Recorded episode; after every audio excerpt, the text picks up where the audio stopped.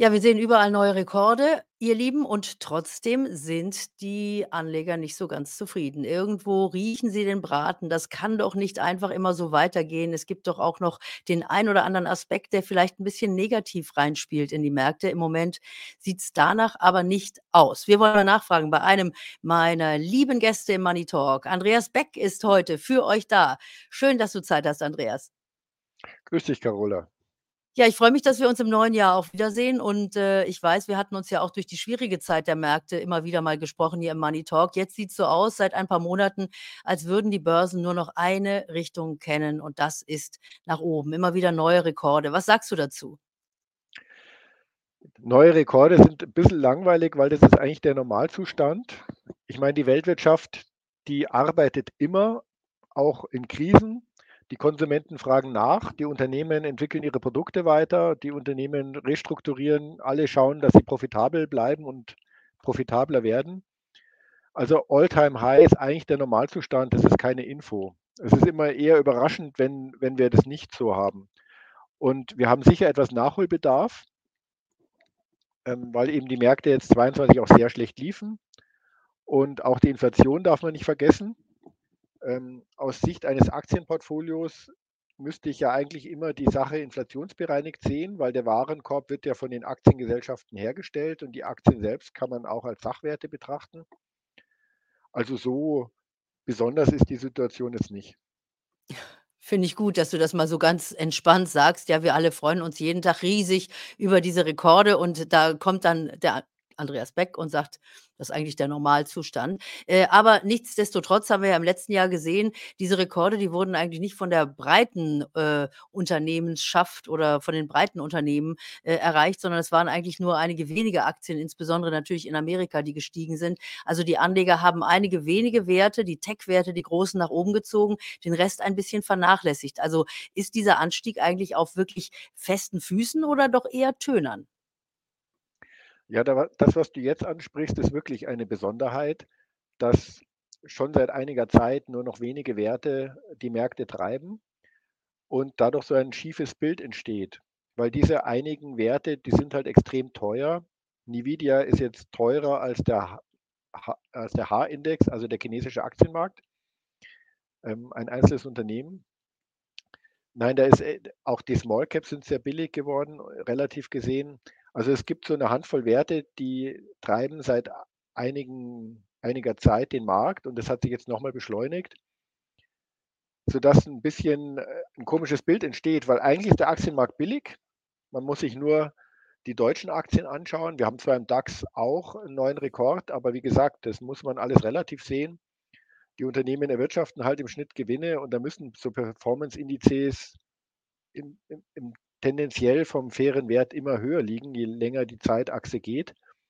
Also der DAX ist definitiv niedrig bewertet und auch äh, viele andere Märkte sind niedrig bewertet.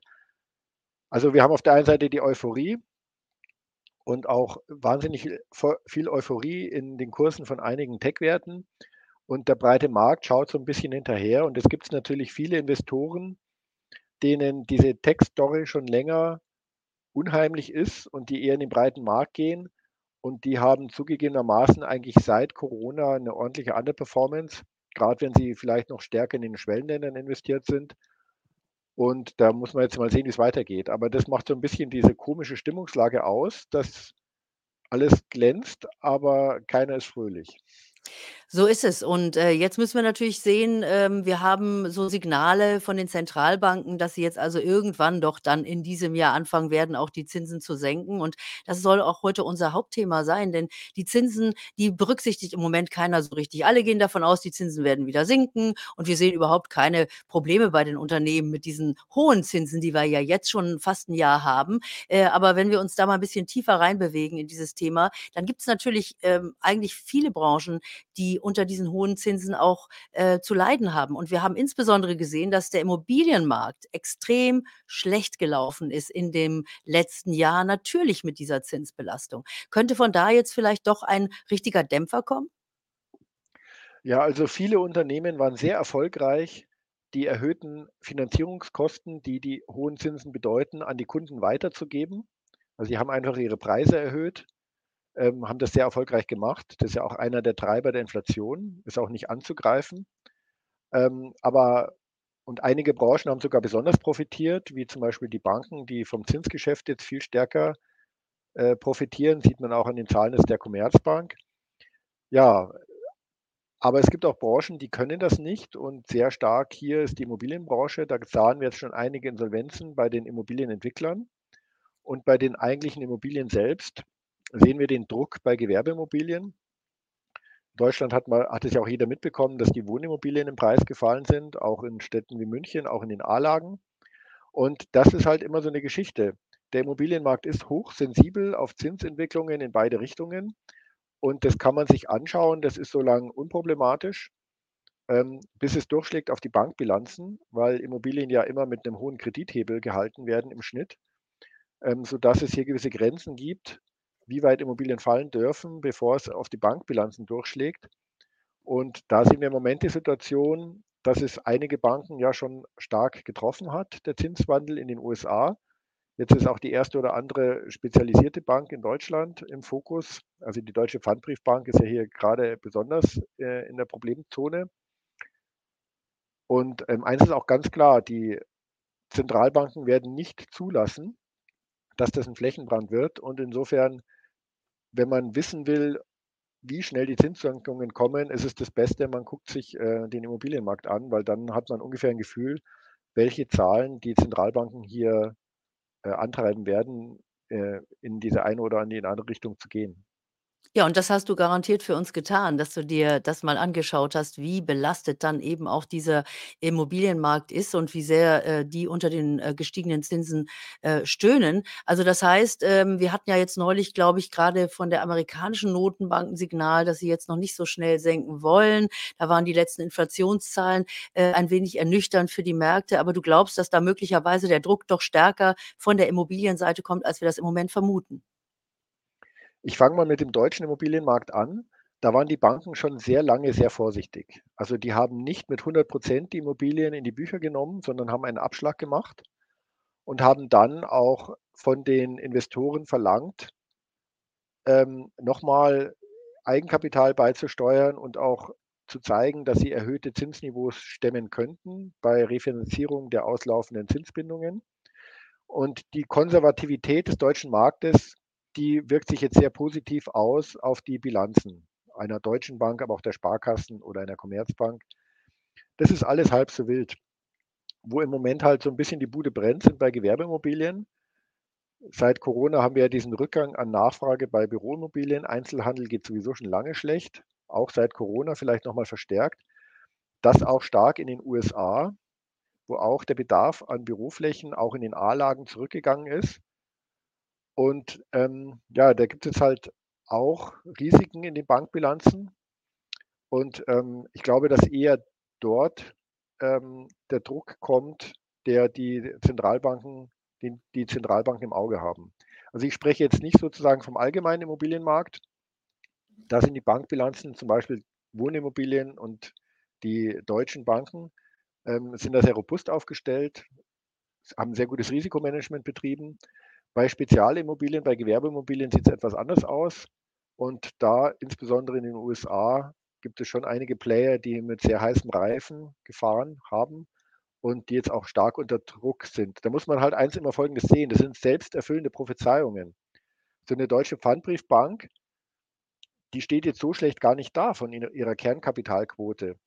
Aber die ist jetzt zum Beispiel downgeratet worden mit negativem Ausblick. Negativer Ausblick heißt, wenn es den nächsten Downgrade gibt von der Ratingagentur, dann ist sie nicht mehr Investment Grade.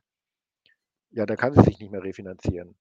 Also die sind genau dann ausfallgefährdet, wenn sie downgeratet werden und wenn sie sind genau dann nicht ausfallgefährdet, überspitzt formuliert, wenn sie nicht downgeratet werden. Das sind so selbsterfüllende Prophezeiungen, die da Turbulenzen äh, verursachen können. Das ist ja auch viel diskutiert worden schon, diese Macht der Ratingagenturen. Ähm, aber gut, das ist eine Situation, die hatten wir früher auch schon, die hatten auch schon in der Finanzkrise und das macht es ein bisschen unberechenbar. Ja, und da müssen wir natürlich sehen, äh, wie auch die Banken natürlich dann auch diese wenn jetzt die Zentralbanken anfangen äh, anfangen sollten zu senken, wie die dann diese sinkenden Zinsen auch weitergeben. Das ist ja immer auch mit 'nem Zeitverzug. Und dann kann ich jetzt schon die Stimmen hören, die dann sagen: „Too late, too little.“ Also, wo man wieder die Zentralbanken dann in die Pflicht nimmt und sagt: „Ihr fangt jetzt eigentlich viel zu spät an und die Zinssenkungen sind nicht beherzt genug.“ Also, siehst du diese Situation dann in diesem Jahr kommen? Na ja, an der Zentralbank wird ja immer rumgenörgelt. Genau. Ähm, also, schauen wir uns mal wieder den deutschen Markt an. Für den Hypothekenmarkt und damit für die Immobilienpreise am wichtigsten sind die zehnjährigen Bundesanleihen-Umlaufrenditen. Und die sind auf 1,9 % gefallen schon zwischenzeitlich. Ich meine, das ist 'ne Ansage bei 'nem Einlagenzins von 4 % von der Zentralbank. Auf zehnjährige Bundesanleihen nur 1,9 %. Deswegen waren die Hypothekenzinsen auch schon unter 3 % wieder für Zehnjährige. Jetzt ist es wieder auf 2,5 % gestiegen, hat gleich wieder Druck ausgelöst. Also, ich sage mal, das, was ich hier sage, das ist derart im Markt bekannt, ähm, dass die Zinskurve auch schon extrem invers ist. Und damit es noch mal richtig Entlastung bringt, muss die Zentralbanken die Zinsen um mehr senken als mal um 50 Basispunkte. Okay, also das heißt aber, wenn wir das mal jetzt, äh, richtig übersetzen dann für die Börsen, freie Fahrt eigentlich für die Märkte. Also, das würde ja bedeuten, dass man dann in diesem Jahr eigentlich gar keine Sorge haben muss, denn die Zentralbanken, die gucken sich natürlich mehr an als jetzt nur die reine Inflationszahl, sondern die müssen sich natürlich auch die Wirtschaft drumherum angucken. Und, äh, von daher bist du positiv für 2024 auch für die Aktienmärkte, also freie Fahrt. Na ja, die Probleme entstehen ja meistens neu, also neue Risiken poppen plötzlich auf. Und bei den Immobilien muss man halt schon sagen, dass die sind also wie wie wie ich schon beschrieben habe, das sind so selbsterfüllende Prozesse. Also, bevor da wirklich was ins Rutschen kommt, muss die Zentralbank agieren. Sie darf nicht warten, bis was ins Rutschen kommt, weil dann könnte es schon spät sein. Aber das haben die alle aufm Schirm, deswegen bin ich mal zuversichtlich, dass sie das auch machen. Aber jetzt der Aktienmarkt ist halt auf der einen Seite nicht prognostizierbar. Auf der anderen Seite kann ich allen Anlegern nur sagen, der Aktienmarkt, das ist wie so 'n gezinkter Würfel. Ähm, in 2/3 der Fälle steigt er und nur in 1/3 der Fälle steigt er nicht, wenn ich's auf Jahressicht betrachte, 'n breit gestreuter Index. Und deswegen ist die Prognose, die Aktien steigen, ist, äh, einfach immer so 'n bisschen banal, weil meistens hat man recht. Das ist schön, dass du das so sagst, so lapidar. Wir haben ja natürlich auch genug äh, in unserem Umfeld auch genug von denen, die wirklich immer die große Krise herbeireden. Also, es ist dann einfacher, sozusagen ein positiver Guru zu sein, so wie du das jetzt ja in dem Fall bist, Ja. als jetzt hier der Crashprophet zu sein. Äh, die Crashpropheten haben dann immer nur einmal ei ein 1/3 der Zeit recht. Äh, insofern müssen die sich immer ganz warm anziehen. Aber das klingt ja eigentlich für dieses Jahr sehr, äh, überzeugend. Also, ich äh, auch wenn du etwas vorsichtig in deinen Formulierungen bist, äh, wo sollte man sich denn jetzt umgucken? Also, das ist immer die Frage, die ich jetzt wirklich auch im Money Talk allen stelle. Äh, denn, äh, die Werte, die alle haben wollen, die sind schon wahnsinnig gelaufen und die sind teuer. Äh, die Werte, die keiner haben will, auf die hoffen alle. Und, äh, du bist natürlich jemand, der sowieso sagt, breit kaufen, also in in breit aufgestellten ETF. Da muss man sich gar keine Gedanken darüber machen. Also, äh, ich weiß, wir haben immer nichts zu reden, wenn wir einfach nur sagen: „Mach 'n Sparplan und mach's langfristig in 'nem breit aufgestellten, äh, äh, ETF.“ Aber, äh, es bleibt dabei. Das ist eigentlich die Lösung, oder? Und Im dann kann man ruhig wir wirklich schlafen. ja, im Moment haben wir wirklich 'ne gute Situation, weil's halt wieder Zinsen gibt. Ich kann also wieder ganz klassisch mich, äh, im Portfoliomanagement daran, äh, orientieren oder in meiner langfristigen Geldanlage, dass ich breit gestreutes Aktienportfolio mische mit Euroanleihen. Und ob ich dann 80/20 oder 60/40 mische, das hängt halt von der persönlichen Präferenz ab. Aber dadurch, dass ich wieder Zinsen habe, habe ich wieder diesen positiven Effekt, dass ich Aktien und Anleihen mischen kann. Ich sage mal kurz, warum der Effekt so positiv ist.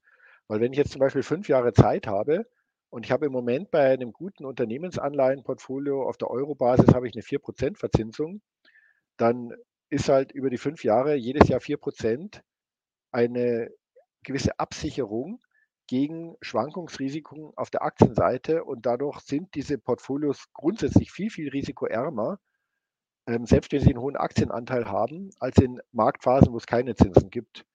Und es gibt überhaupt keinen Grund, ähm, da jetzt pessimistisch zu sein. Jetzt stelle ich dir an dieser Stelle natürlich noch 'ne ganz ketzerische Frage, denn das ist etwas, was wir im Money Talk auch immer mal wieder besprechen. Wir haben ja den Bitcoin aktuell wieder über 50.000 $. Was hältst du davon? Also, das ist ja doch jetzt 'ne Anlageklasse, die man einfach auch im Auge behalten muss. Also, ganz offensichtlich ist das Ding nicht totzukriegen. Ja, du hast es genau richtig formuliert. Es ist nicht totzukriegen.